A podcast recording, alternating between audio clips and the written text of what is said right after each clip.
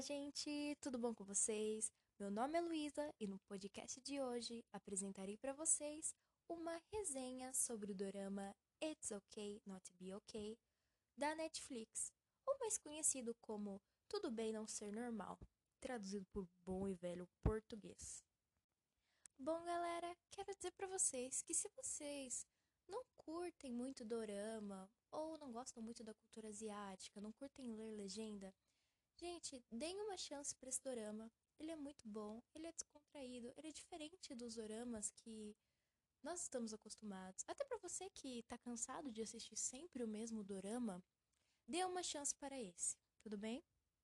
Então, vamos começar.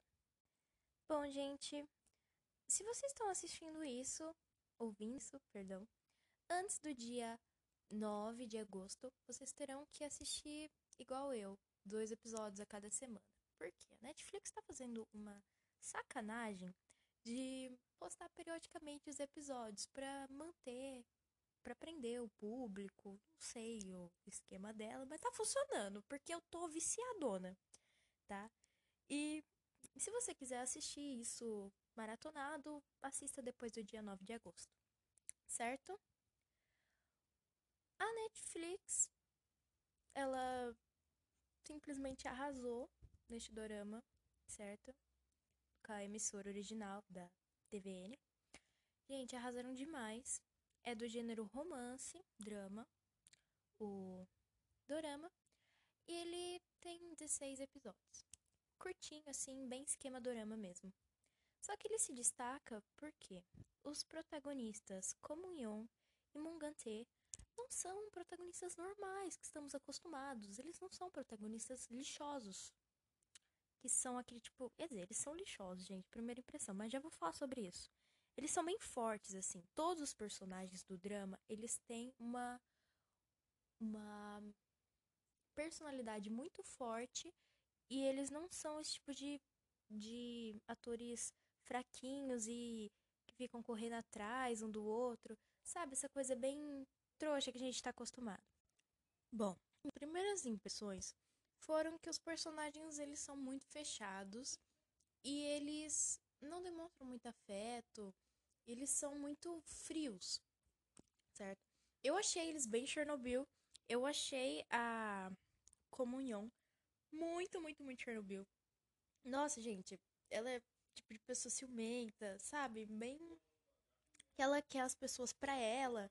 Sabe, não gostei muito da, da personalidade dela no início.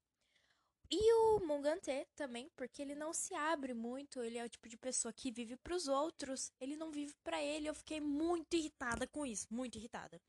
Só que eu decidi dar uma chance pro dorama e continuei assistindo para ver o que iria acontecer. Gente, não é que eu me surpreendi.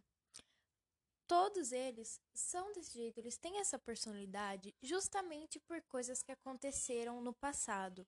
Ou seja, eles são totalmente psicologicamente abalados com o passado. E é bem triste, na verdade. A Comunhão, ela é traumatizada com os pais dela, que eu não vou poder contar, porque senão vai ser spoiler.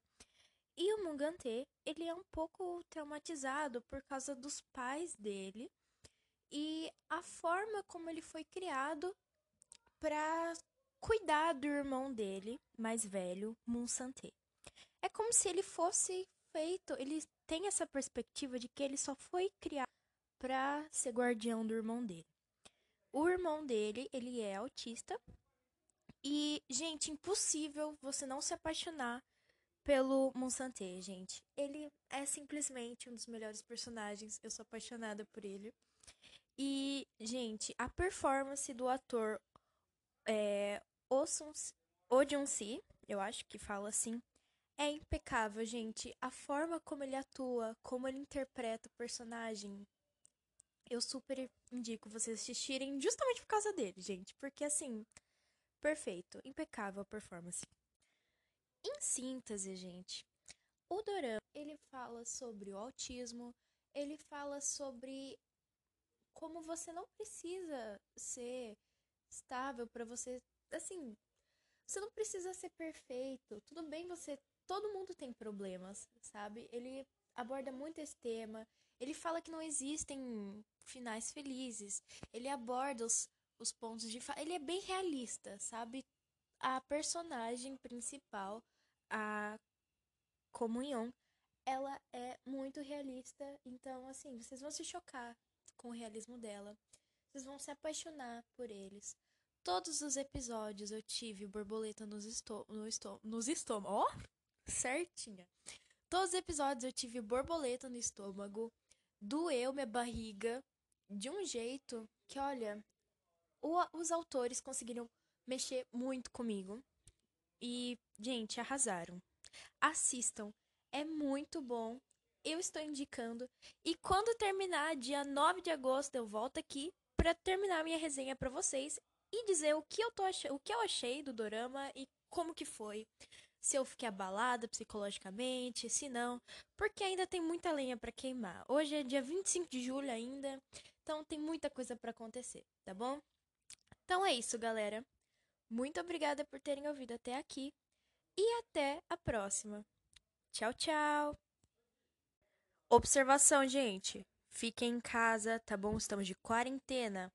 Aproveitem pra doramar, tá bom? Fiquem bem e até a próxima.